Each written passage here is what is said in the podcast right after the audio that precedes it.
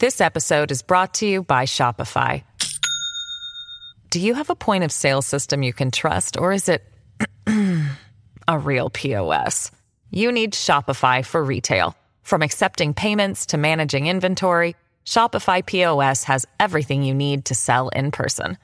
Go to shopify.com slash system, all lowercase, to take your retail business to the next level today. That's shopify.com slash system. Making everyone happy on vacation isn't easy, but you know what is? Going to Aruba. All you have to do is walk out your door to find pristine pools, relaxing white sand beaches, and an island teeming with outdoor activities that'll put a smile on any face. You won't just feel great, you'll all feel great, filled with a calmer, more peaceful vibe that radiates Aruba's warmth. And the best part is, it never fades. That's the Aruba effect. Plan your family trip at aruba.com.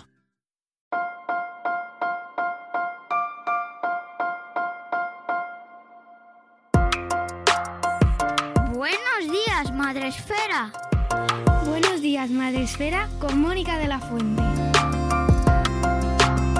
Buenos días, Madre Esfera. Bienvenidos un día más a nuestro podcast, el podcast de la comunidad de creadores de contenido sobre crianza en castellano. En cada episodio os intentamos acercar a temáticas, a personas, a libros, experiencias, proyectos, cualquier reto que os pueda ayudar impulsar, inspirar para una crianza un poquito mejor, un poquito más fácil, un poquito más acompañada. Y en este caso os traemos a una invitada que no es la primera vez que está aquí en Buenos Días Madre Esfera, porque hace cuántos años, Miriam Tirado, pasaste por aquí para hablar sobre el pañal. Muchos. No, no, no, te sabría decir el número, pero muchos años ya. Yo tampoco, la verdad, pero bastantes años. Y, y no sé, ¿Seis? Puede sí, ser, seis añazos ya. ya. Y por eso, sí, por ahí. Sí. Y desde entonces, esta señora, eh, la señora Miriam Tirado, ha crecido, ha eh, evolucionado, ha escrito libros eh, y se ha convertido en una figura fundamental dentro de, de las bibliotecas y de las estanterías de todas las familias, de padres y madres que en busca de, de recursos para sus peques. Y, y, oye, yo que me alegro, porque es que además me acuerdo de conocerte hace mmm, ya en, en los inicios. y todo lo que has evolucionado, o sea, que darte la enhorabuena y, y celebrar que, que, mira, que vuelvas a Buenos Días Madre Esfera. Mm. En esta ocasión ya no toca hablar de pañales, Miriam. Ahora ya no, ahora hablo de cuando ya son un poquitín más mayores y ya no necesitan pañal. Exactamente, y yo que me alegro porque hemos dejado atrás esa etapa, aún seguís teniendo todos los materiales de, de Miriam, todos los libros, el, el hilo invisible, este, es que eh, hay un montón de libros. ¿Cuántos libros llevas escritos? Ahora 20. Cinco, cinco, para adultos y el resto es, es, infantil y middle grade. Pues en esta ocasión vienes a traernos. Eh, ¿Es el primero para esta edad? Sí, es el primero, pero no el último, espero. Se estrena en, la, eh, en el mundo de la preadolescencia, adolescencia inicial. Miriam Tirado con Me llamo Goa esta serie, este primer eh, volumen de una serie, imagino, de libros. Eh, tú me dirás, uh -huh. ay, es que te has quedado congelada. ¿Te has quedado, te has quedado congelada? ¿Ahora estás? Ahora. Pero ah, vale, te... vale. Ahora, ahora, ahora, sí. Vale, vale, vale. Pues te estrenas con este público, eh, con un nuevo público, un nuevo reto. Miriam, ¿y cómo lo mm. afrontas? ¿Con miedo, tensión, pavor? ¿Duermes bien por las noches? Sí, no, cero miedo porque en realidad me, me parece algo como muy orgánico. Eh, los, cuando yo empecé a, a escribir cuentos infantiles, o sea, hay niños que ahora ya tienen estas edades, ya tienen 9, 10 años, uh, edades para leer Me llamo Goa. Entonces, es como que a mí me parece como algo muy natural, ¿no? Haberles acompañado en, en sus primeros años lectores y que ahora ¿no? Que ya tienen una edad en la que leen por sí mismos, mm, yo siga dándoles contenido adecuado a estas edades desde la óptica en la que yo siempre he trabajado, que es desde la óptica emocional, para ayudarles a comprenderse a sí mismos y a saber qué hacer con todo aquello que sienten. Por lo tanto, no me ha resultado difícil ni me ha hecho para nada miedo porque lo he vivido como algo como muy orgánico. Además, era mi momento también. Es decir, yo tengo una hija que ayer justamente cumplió 10, 9 años, perdón, 9 años y otra que va a cumplir 14. Entonces, esta etapa preadolescente ya la he vivido con una y la estoy empezando a vivir con la otra y es en lo que ahora estoy inmersa, en la preadolescencia y en la adolescencia. Por lo, por lo tanto, es algo que me nacía mm, como algo natural. Eh, y además, abordando un tema, precisamente con este Me llamo Goa, que da la casualidad que justo Mm, tocas también así como de manera... Es que ha sido casualidad porque justo me lo acabo de leer eh, el libro de Separada, donde mm. haces el prólogo. Y nos cuentas tu propia historia como hija de padres separados. Y cuál fue mi sorpresa cuando me leo eh, Me llamo Goa y la eh, la historia mm, tiene también ese momento de separación de los padres como detonante de cosas que mm. pasan. dije, anda, mm aquí tenemos este momento que te reencuentro. Sí, eh, y para mí, eh, claro, Goa es, es, muy yo en mi adolescencia. Es decir, yo en una etapa, hace muchos años ya, porque ya soy bastante mayor, 46, pues hace muchos años que se separaron a mis padres. Ah, yo tenía cinco años, era una época en la que nadie se separaba, el divorcio incluso no estaba ni legalizado con lo cual yo me sentí muy rara en, esa época y mi adolescencia fue marcada por el nacimiento de hermanos en cada casa, es decir, mis padres se casaron con sus respectivas parejas que yo ah, estaba en quinto de primaria, entonces yo viví toda una removida emocional en una época en la que nadie más en mi colegio, yo estaba en un pueblo, nadie más tenía a los padres separados. Entonces, era algo que a mí me resultaba muy incómodo, ¿no? Porque era como, hostia, soy la única y, no lo puedo compartir, o sea, nadie me puede entender porque nadie de mis amigos lo, lo ha vivido de la forma en que lo vivía yo, porque además mis padres tenían otra característica y es que se llevaban bien. Entonces, cuando luego apareció algún otro niño con padres separados, se llevaban fatal y era el Rosario de la Aurora. Entonces, era algo que yo viví muy intensamente, que mi adolescencia fue marcada también por esto y por todo lo que yo sentía y, y todo lo que he aprendido de la separación de, los, de mis padres y todo el aprendizaje profesional, desde el acompañamiento de familias que, los padres, los adultos se han separado, pues me ha llevado a querer hablar sobre eso, ¿no? A cómo una niña, en este caso de 12 años, pero cuando se separan sus, sus padres es un año y medio más pequeña, cómo lo vive y, cómo su mundo cambia. Y de repente tienes dos casas, de repente tienes dos habitaciones, de repente tu padre tiene novia y de repente tú... que ahora es muy habitual esto, pero no por ser habitual significa que tú, el niño o la niña que lo está viviendo, sea menos intenso y menos removido. Entonces quería abordar esto. Y Goa es hija de padres separados y en ella como me acuerdo mucho de mi adolescencia, en ella he podido ¿no? escribir mucho de, lo que sentí, de lo que viví y ha sido súper bonito ¿no? poderlo y eh, expresar ahí y el feedback que estoy obteniendo es de niños y niñas que se lo lean, se lo leen en un plis, niños y niñas de padres separados, por ejemplo, que se sienten muy identificados y que les va muy bien, y niños que no tienen los padres separados que de repente dicen, ¡Ah, esto es lo que está viviendo mi amiga, ahora la entiendo mejor. Y esto es guay, esto es muy bueno. Claro, sí, sí, porque es verdad, tienes toda la razón que antes era una cuestión, el hecho de encontrarte en una clase con alguien que tenía los padres separados era como, ah, bueno, es que era raro. sus padres están separados, claro. era así, era así y además... los trataban diferente, todo el mundo los miraba como, ¡jo, qué suerte! Y tiene dos vacaciones y dos casas y era, era como raro, ¿no? Y sin embargo ahora lo raro es que haya una familia como considerada tradicional eh, mm. en, las clases, ¿no? Porque ahora ya mm, mm. vamos hacia la diversidad absoluta y, y es súper gracioso y me parece que estamos aprendiendo un montón, pero, pero todavía cuesta y sobre todo que eso no quiere decir el hecho de que haya mucha diversidad de familias que una separación no afecte a, una familia, a un niño, y más en una etapa como la adolescencia, Miriam. Mm, claro, es una etapa de...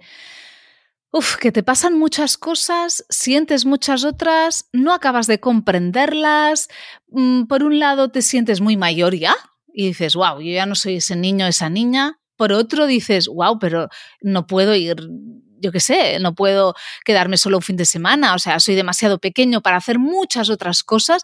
Y es ese estar en medio de dos mundos, el infantil propiamente dicho y el adolescente ya con mayúsculas, que es una etapa, yo la recuerdo, no, sé si tú la recuerdas, pero yo la recuerdo como una etapa rara, ¿no? Me costaba como ubicarme. A ratos me sentía muy mayor y actuaba como muy mayor.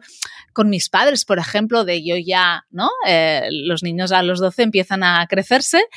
Y por el otro, a ratos te sientes súper inseguro, porque, bueno, porque el miedo también, ¿no? El hecho de ya ser más autónomo, pasar al instituto, ¿no? En estas edades es como, ay, ¿no? Ah, da miedo también a ratos y te sientes todavía inmaduro para ciertos temas. Y toda esta removida, claro, en una, en una edad en la que todavía no tienes muchas herramientas de gestión emocional ni de autoconocimiento, pues no es fácil, no es fácil. Y bueno, por suerte cada vez se habla más de eso. los niños de hoy tienen la suerte de tener muchísimas más herramientas al alcance que en nuestra época, pero aún así no es fácil. Y si no, habla con cualquier niño de estas edades que no sea tu hijo, porque ¿no? tus hijos a veces ah, pues les cuesta, ¿no? Decirte pues cómo se sienten, pero yo que tengo la oportunidad por mi profesión de hablar con muchos niños de estas edades, todos están removidos y todos a ratos sienten miedo y ven cómo se están ah, de una forma natural, porque lo necesitan, distanciándose de sus padres, pero a la vez lo siguen necesitando. Y es, esa desubicación de todos, porque los padres también nos desubicamos muchas veces. Y dices, ahora mi hijo, ¿qué, ¿qué, le pasa? ¿Os está raro? ¿Os está distanciando de mí con la relación tan bonita que teníamos? ¿Y ahora qué significa? ¿Que ya no me quiere o que ya no quiere estar conmigo? No, no es eso, pero te necesita de otra forma. Y en el recolocarnos de otra forma, a veces nos es muy fácil y a veces no, y a veces nos cuesta. Y entonces llega muchas veces la confrontación a esta edad porque les echamos en cara un poco de, jolín, pero si estás borde, pero si es que todo el día en tu habitación encerrado, pero es que te echamos de menos. Y, ¿no? Como si él no estuviera viviendo muchas cosas o no nos echara también de menos. Pero empieza a necesitar crecer, hacerse mayor y en este hacerse mayor necesita decirnos ya no soy ese niño pequeño.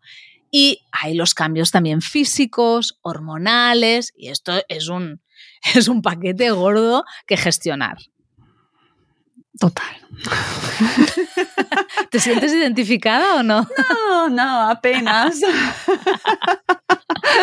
es que es, un mundo muy intenso, pero también es muy bonito y me gusta, mm, me, ha, gustado especialmente en tu libro que el tono es muy positivo y mm. muy... Mm, eh, sin caer en el estereotipo. Es decir, eh, nos presentas a un personaje adolescente, pero que no está dominado por el estereotipo completo, ¿no? Y que, porque es real, la realidad es que, a ver, son personas.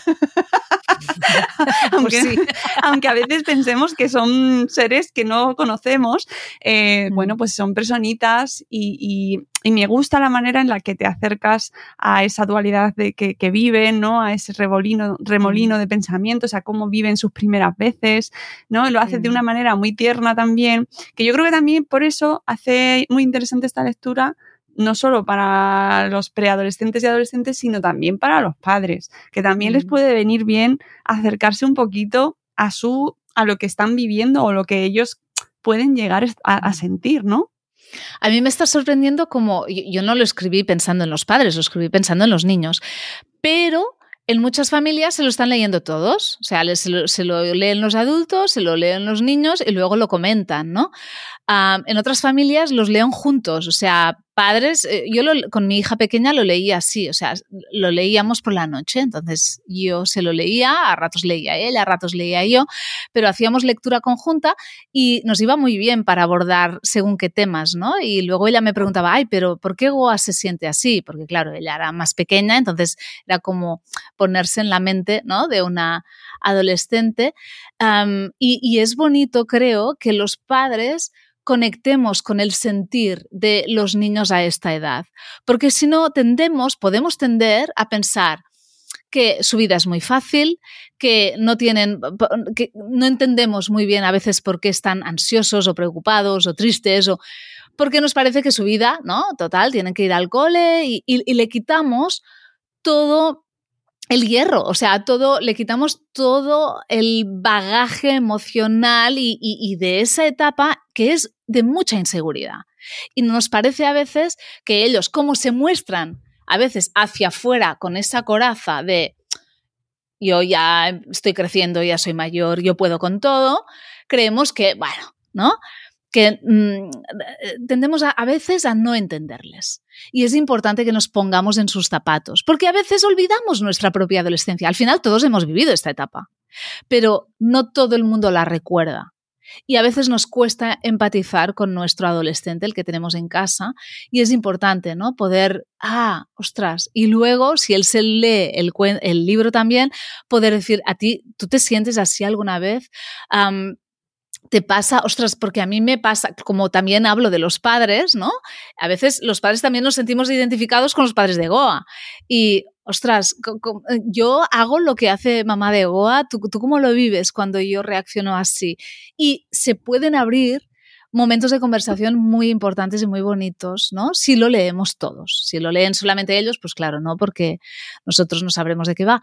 Pero si lo leemos todos, lo que estoy viendo que hacen muchas familias es eso, ¿no? Luego poder abordar a través de otros personajes cosas que también nos pasan a nosotros. Hmm. Yo, yo lo recomiendo además de que lo hago por trabajo, también lo hago por gusto porque luego te genera ese espacio de, a veces, mm. no es este caso, pero a veces tienes que entrar por cosas que dices, bueno, esto no me va a gustar, pero luego nunca se sabe. Mm. puede que te sorprenda, hay que quitarse los prejuicios porque en ocasiones puede, puede aparecer algo que, que de repente te genere una oportunidad de encuentro maravillosa. Mm que no sabías, que no contabas y que además en esta época de la adolescencia, Miriam, es tan, tan, tan, tan importante. Mm, conectar. sí. sí, encontrar ese momento en el que se puede hablar, porque muchas veces, y nos lo dicen siempre, ¿no? Los mm. expertos, con el adolescente tienes que esperar a que él sea el que quiera hablar contigo. Mm, no, no al revés. Con lo cual yo os recomiendo que os acerquéis al libro también vosotros como adultos, además de que se lo compréis, se lo regaléis a vuestros hijos, hijas, o que lo cojáis en la biblioteca y que lo leáis en familia, le deis una lectura o por lo menos que intentéis que os cuenten, eh, pues eso, de qué están leyendo ¿Qué, es, ¿Qué le está pasando? Cuéntamelo, a ver qué es lo que pasa. Porque me parece que, además, encima con una separación en la cual la responsabilidad de los padres es absoluta. Esto lo, he mm. hablado precisamente con los autores de Separada, con, con Rocío y Miguel, ¿sí? Miguel Ángel. Sí, sí, Miguel Ángel y Rocío. Eh, Miguel Ángel y Rocío, que cuando salga este programa ya habrá salido el suyo. y hablábamos en ese capítulo de la responsabilidad de, de los padres que se separan a la hora de eh, manejar esa comunicación con sus hijos. Este libro es un complemento estupendo, amiguitos, que nos habéis mm. escuchado en ese podcast, ahora venís a este y utilizáis este para, tratarlo con vuestros hijos. Es un pack ideal, Miriam. Mm. Super pack. Lo recomiendo muy fuertemente. Sí, porque, hombre, es verdad que el libro no habla especialmente de, los errores que puedan producir los padres, pero sí da pistas sobre cómo manejarlo, ¿no? Pues estoy pensando, por ejemplo, en la pareja del padre, en la nueva pareja y cómo se Mm. acerca, ¿no? ¿Qué recursos Mm. Y que ahí Mm. he visto mucho de Miriam Tirado. Sí, sí, sí, un poquito. Pero también eh, de Miriam Tirado profesional, digamos, pero también de Miriam Tirado adolescente. Yo recuerdo muy bien que en mi adolescencia con quien yo me relacionaba mejor era con las parejas de mis padres. O sea, no con mi madre o con mi padre, sino con la mujer de mi padre y con eh, el marido de mi madre. Y ellos eran mi como apoyo, ¿no? A veces cuando eh, yo estaba mal y estaba en casa de mi padre, con quien hablaba era con la mujer de mi padre. Curioso. Y, y ella me ayudaba y si yo me ponía nerviosa por un examen y colapsaba así de, ah, no me sé nada y no sé qué, ella era la que me ayudaba a gestionarme.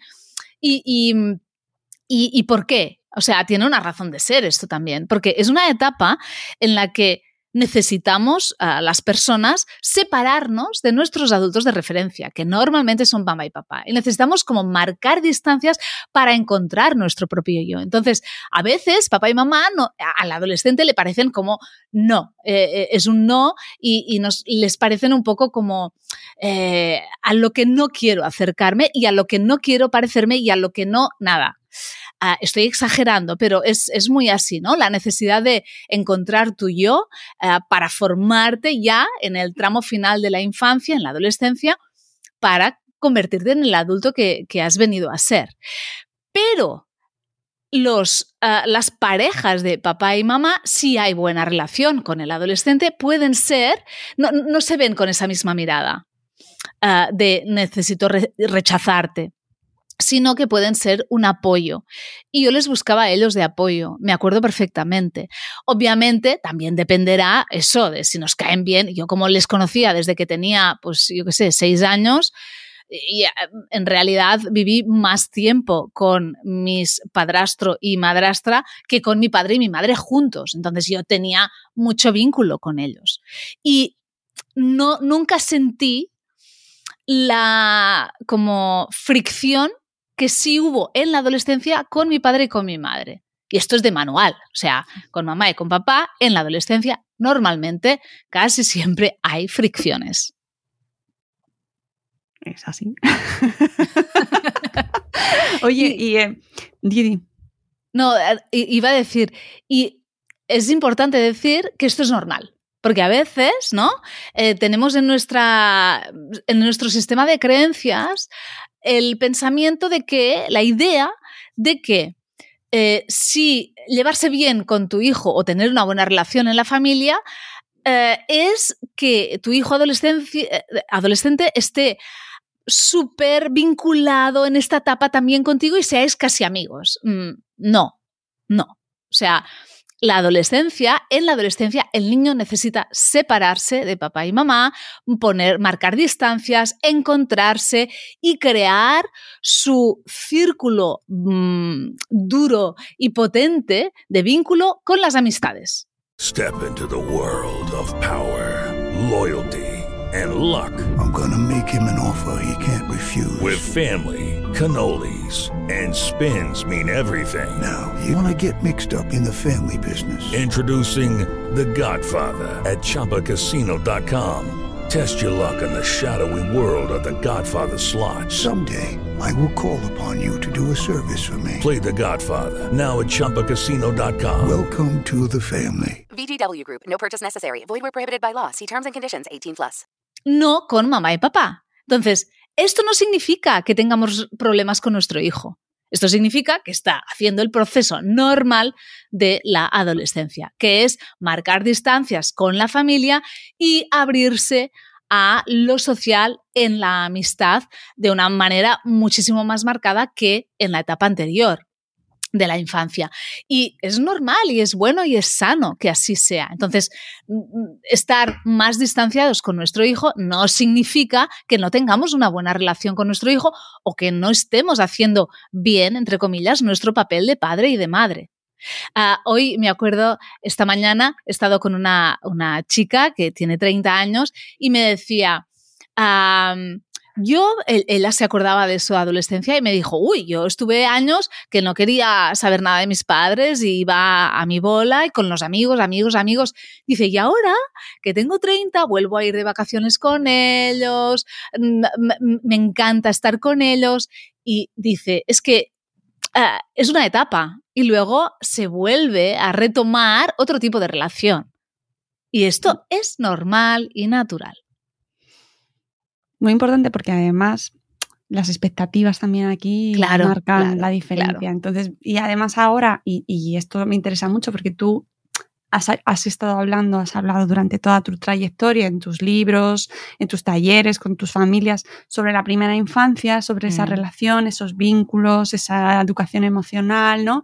Em, y claro, llegamos a, vamos ahí, mm, qué bien, qué bien todo, que, cómo fluye, cómo fluimos.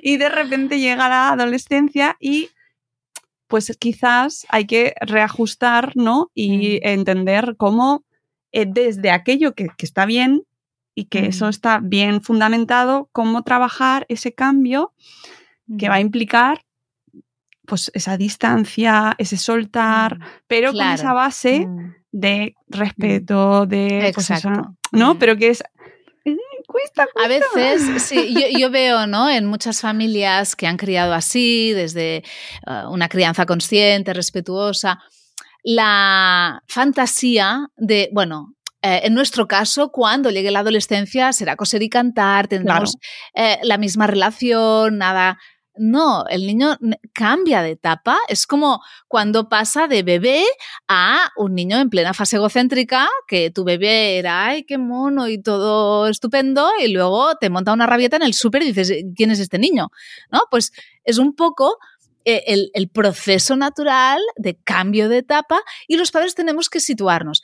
Eh, eliminando estas creencias y fantasiosas a mí no me va a tocar o a mí yo va a ser distinto o vamos a ser súper amigos o no, no necesitas ser el amigo de tu hijo, él ya tendrá sus propios amigos. Necesitas ser su padre y su madre, que esté, que él sepa o ella sepan que estás y ah, que no lo juzgues, que te muestres respetuoso en sus necesidades y ahora sus necesidades son otras. En la infancia tenía unas necesidades de juego libre, de mucho contacto, de, y ahora lo que necesita es muy poco contacto, muchas veces de ti, una cierta distancia, que respetes su intimidad, que respetes su espacio. Entonces, tenemos que resituarnos, porque a veces lo que nos cuesta es soltar y entramos en modo miedo cuando sentimos que se aleja y este alejarse forma parte de un proceso natural porque tendrá que ser adulto un día y tendrá que volar y tendrá que dejar el nido. Entonces, ¿cómo va a dejar el nido? ¿Cómo va a volar si no se empieza a alejar un poco? Y podemos seguir siendo unos padres Ah, educando desde un lugar consciente y respetuoso en una nueva etapa. Entonces, tenemos que resituarnos y esto es lo que a veces es difícil. El adolescente en realidad la gran mayoría de veces, especialmente también en esta primera, e, e, en este inicio de la adolescencia, hacen lo que les toca por la edad que tienen. No hay más. La dificultad muchas veces viene cuando sus padres no nos sabemos resituar en la nueva etapa. Y seguimos intentando controlarles como si tuvieran 8 años, pero resulta que tienen 12, 13, 14. Tenemos que ponernos en otro lugar y seguir estando porque nos necesitan, pero de otra forma. Madre mía.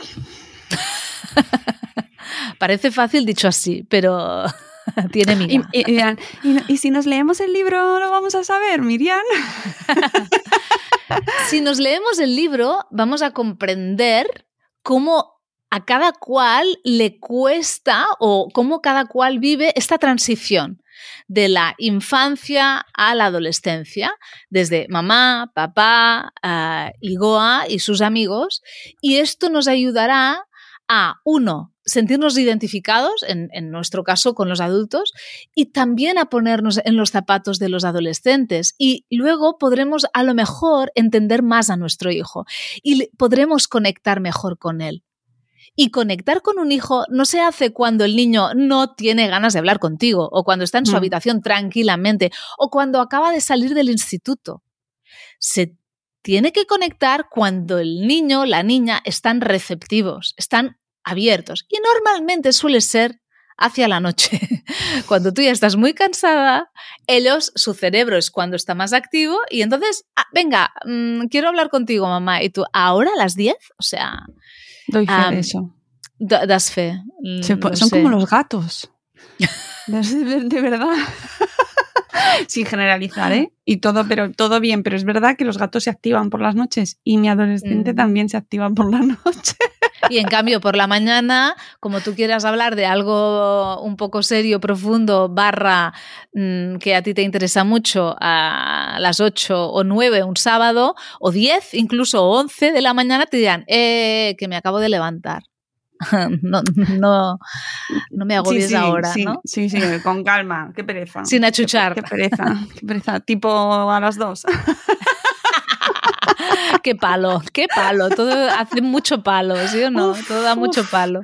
Dios mío, eh, luego hay una cosa que me ha gustado mucho, que es el tema de cómo se aborda esa problemática o esa situación que vive ella, que es- ese malestar que se nota que ella está teniendo, eh, Mm. eh, que vemos a través de, los, de esos sueños que va teniendo y esa charla que va a tener con, con este personaje, con la em, pareja de su, la nueva pareja de su padre.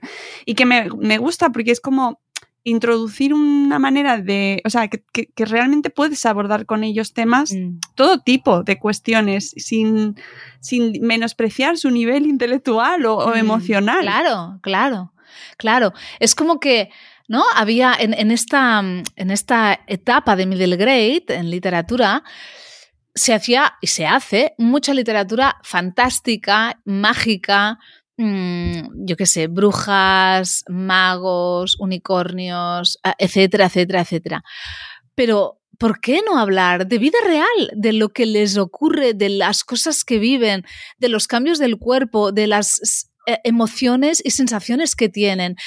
La- lo que yo he experimentado es que he hecho algo que no sabíamos muy bien si les iba a interesar o no, y lo que he visto es que lo devoran, porque habla de lo que les ocurre y es como, ¡ah! quiero entenderme un poco más. ¿Por qué pensamos que niños de 9, 10, 11 años no les va a interesar comprenderse? Al contrario, es a través de estos personajes y de todo lo que viven y de todo lo que se remueven con lo, lo que les pasa, es como, es que a mí me pasa esto también. Y, ah, entonces, esto significa esto. Ah, entonces, ah, puedo hacer esto. Y mira cómo lo gestiona ella. Y mira, ella también colapsa como yo, pero mira lo que le dice luego este personaje, que lo vive de otra forma distinta. Por ejemplo, sin ir más lejos, con los cambios del cuerpo. Gohan no lo lleva nada bien, en cambio tiene otra amiga que lo lleva como algo supernatural y otra que todavía no le han llegado los cuerpos, hay los cambios físicos y está ansiosa de que le lleguen, ¿no? Es como, quiero que me venga la regla ya y, y en cambio Goa dice, tú estás loca, a mí me ha venido y estoy, o sea, ¿qué mierda es esto, no? Eh, claro, ¿por qué? Porque cada cual vivimos lo que, lo que nos pasa de una forma determinada, desde lo que somos, desde nuestra experiencia, desde nuestras vivencias, desde el cómo hemos sido criados, etcétera, etcétera, etcétera. Y está guay poder ver distintas formas de vivir, de relacionarnos con aquello que nos ocurre. Y esto es lo que ocurre, ¿no? En el libro. Y creo que es bueno que los adolescentes y los preadolescentes pueden, puedan ver eso, de, ¡Ah! a mí me pasó lo de Goa, yo tal, pero veo que la otra, ah, lo lleva bien, ah, también se puede llevar así, ah, también me lo puedo tomar de esta otra forma, ostras, pues a lo mejor sería más feliz si me tomara las cosas así, ¿no? Etcétera, etcétera. Y estas reflexiones que ellos hacen también, aunque nos parezca que no, yo creo que son muy importantes. Hmm.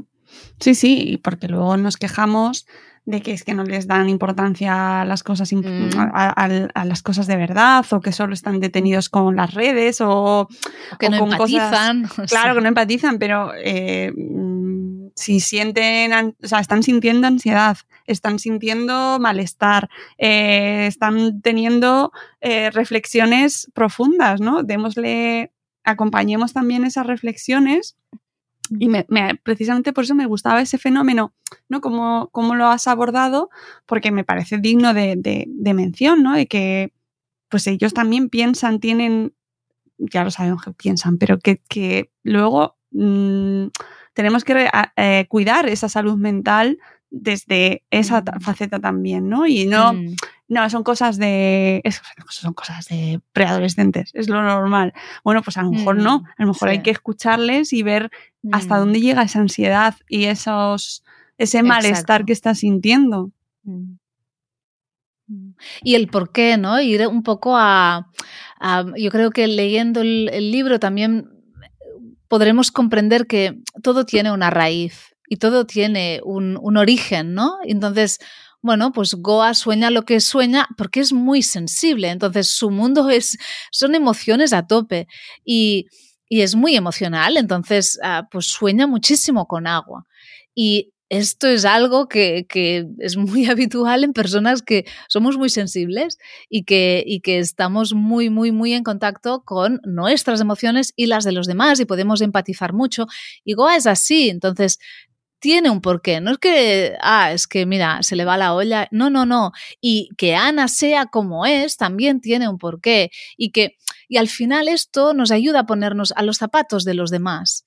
Y creo que es muy importante, ¿no? No menospreciar, no deslegitimar el sentir del otro, porque todo lo que sentimos siempre es válido y legítimo para quien lo siente. Em, y, es así. Otra cosa es el comportamiento que esto luego mm, pueda ah, generar.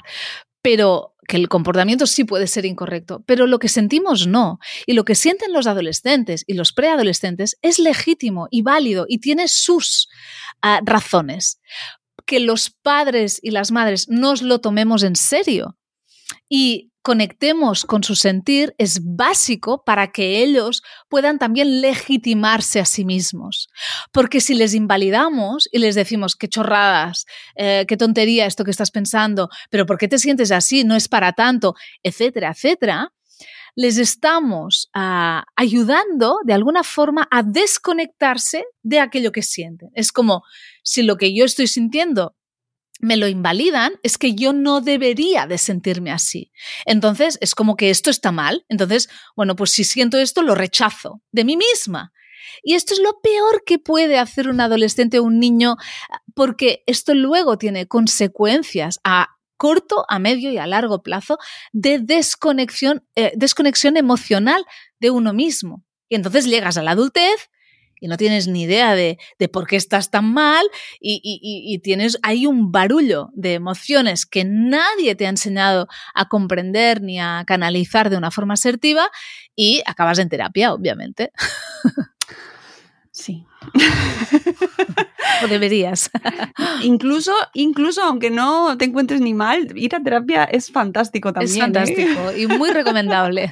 muy recomendable acudir a terapia de manera, pues igual que nos hacemos revisiones cada cierto tiempo, ¿por qué no?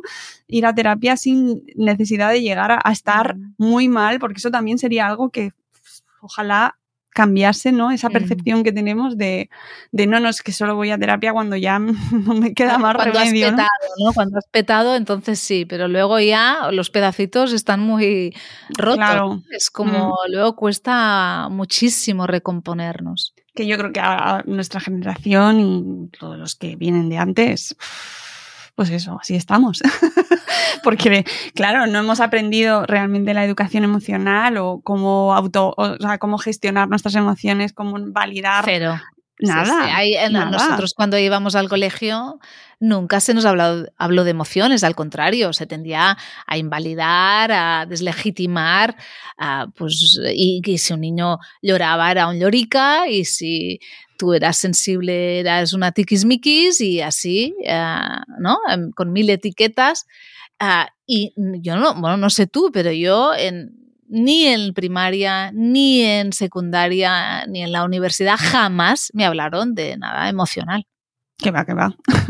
Pero para, para, nada, eso lo hemos aprendido yo al llegar a la maternidad y encima dedicándome a, pues como tú, a esto, ¿no? Que, que, que estamos rodeadas de este mundo y, y, te llega, porque afortunadamente ha ido cambiando mucho la, la pedagogía, la, la, información sobre la maternidad, sobre la crianza, la psicología ha hecho mucho también, ¿no? Y hablamos de apego, hablamos de vínculos, mm. pero todavía cuesta, ¿eh? Todavía cuesta, todavía... Sí todavía queda, queda mucho por hacer y me parece que el reto, que no hemos dejado de atrás el reto en la infancia, ¿eh? porque todo esto que estamos hablando empieza en la infancia, que mm. esto es importantísimo. Todo lo que hablabas tú antes, validar, que, se conecten, que entiendan sus emociones, todo empieza desde que Sí, del minuto uno. Sí, sí, sí. Claro. Lo que pasa es que luego llegamos a la adolescencia y entonces ya como que de repente eh, nos cuesta muchísimo mantener esa, esa, e, e, esa, todo eso que veníamos aprendiendo y que tenía tanto sentido y que yo ahora que lo voy viendo en la adolescencia digo, pero es que, es que tiene muchísimo sentido que se siga aplicando porque de ahí viene un montón de cosas buenas para, para establecer relaciones buenas, positivas, de otra manera, claro, con estos seres nuevos que han aparecido en mi salón. ¿Quiénes son estos? Sí, porque un día es una cosa y al, día, al, al, minuto siguiente es otra persona. Y entonces eso te implica a ti que te tienes que mm. cambiar también tu, tu comportamiento. Mm. Sí, es, es, saber, ¿no? Cómo colocarte, eso que decía, ¿no? La, cómo nos ubicamos. Eh, y dependiendo también de sus cambios hormonales y de humor, Claro. también son muy poderosos. Entonces eh, hay que saber, ¿no? Pues apartarse cuando necesitan que te apartes y estar cuando necesitan que estés. Y esto requiere de mucha presencia. Mucha presencia me refiero a que cuando estás con ellos estés de verdad, con cuerpo y alma. Porque si no, si estás pero sin estar, no te das cuenta de qué necesita tu hijo. Y es, algo muy energético que puedes notar si estás presente. Si no estás, eh, estás pensando en otras cosas, pues que tu adolescente ahora no tiene ganas de hablar contigo, no te das cuenta. Y tú, ay, ¿qué tal? ¿Y cómo te ha ido el día? Y, y luego, claro, ¿qué te hace? Un bufido, ah, déjame, no sé qué. Y, eh. ah, pero ¿cómo te pones? No, es que tú no te has dado cuenta tampoco de que ya te estaba dando señales a todos los niveles de que ahora no quería contacto. Entonces, necesitamos presencia, necesitamos mucha confianza en todo lo que hemos sembrado anteriormente. Es una etapa de confiar mucho en lo que se ha hecho y en soltar. Soltar desde unos límites conscientes de suelto cuerda, obviamente, porque necesitan ir a, distanciándose, pero a la vez hay unos límites que tienen que estar muy claros en casa, ¿no? De, pues de convivencia, de, cuáles son sus obligaciones y cuáles son sus responsabilidades y nosotros estar muy conectados con nosotros, porque necesitamos un poco de autocuidado también, porque si no, luego la adolescencia nos pasa también por encima, porque claro, es, es un momento removido también.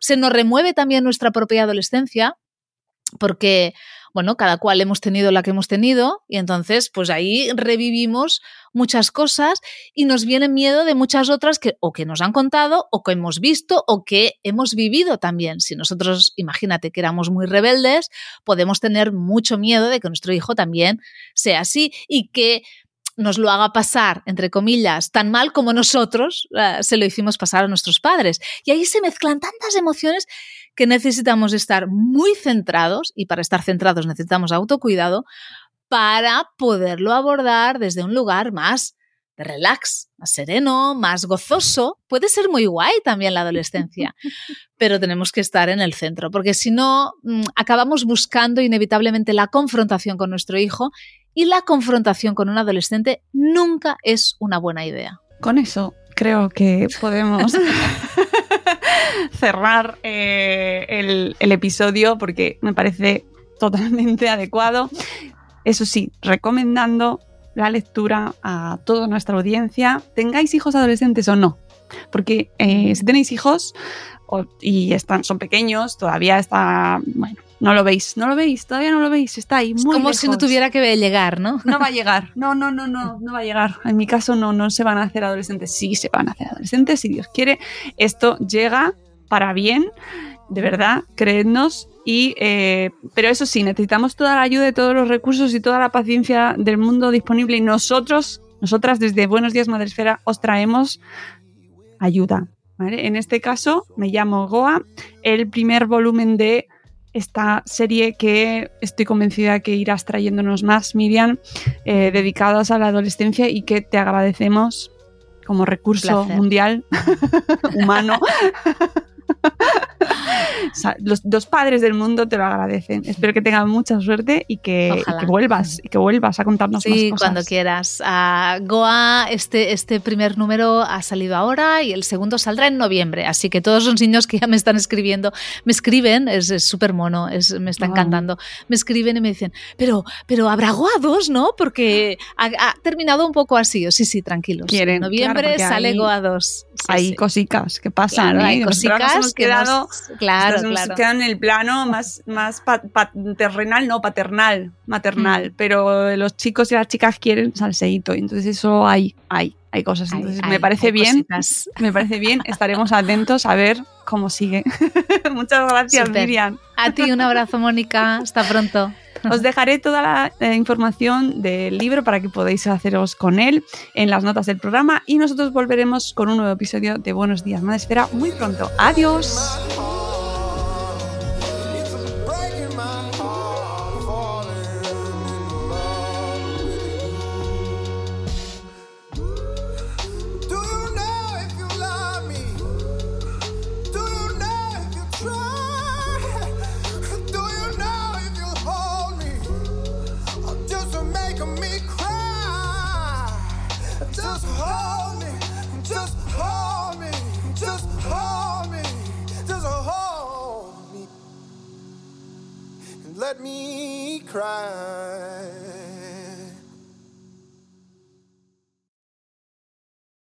Step into the world of power, loyalty, and luck. I'm gonna make him an offer he can't refuse. With family, cannolis, and spins mean everything. Now, you wanna get mixed up in the family business. Introducing The Godfather at Choppacasino.com. Test your luck in the shadowy world of the Godfather slot. Someday, I will call upon you to do a service for me. Play the Godfather, now at Chumpacasino.com. Welcome to the family. VGW Group, no purchase necessary. Void where prohibited by law. See terms and conditions 18 plus. Hello, it is Ryan, and we could all use an extra bright spot in our day, couldn't we? Just to make up for things like sitting in traffic, doing the dishes, counting your steps, you know, all the mundane stuff. That is why I'm such a big fan of Chumba Casino. Chumba Casino has all your favorite social casino style games that you can play for free anytime, anywhere with daily bonuses. That should brighten your day a.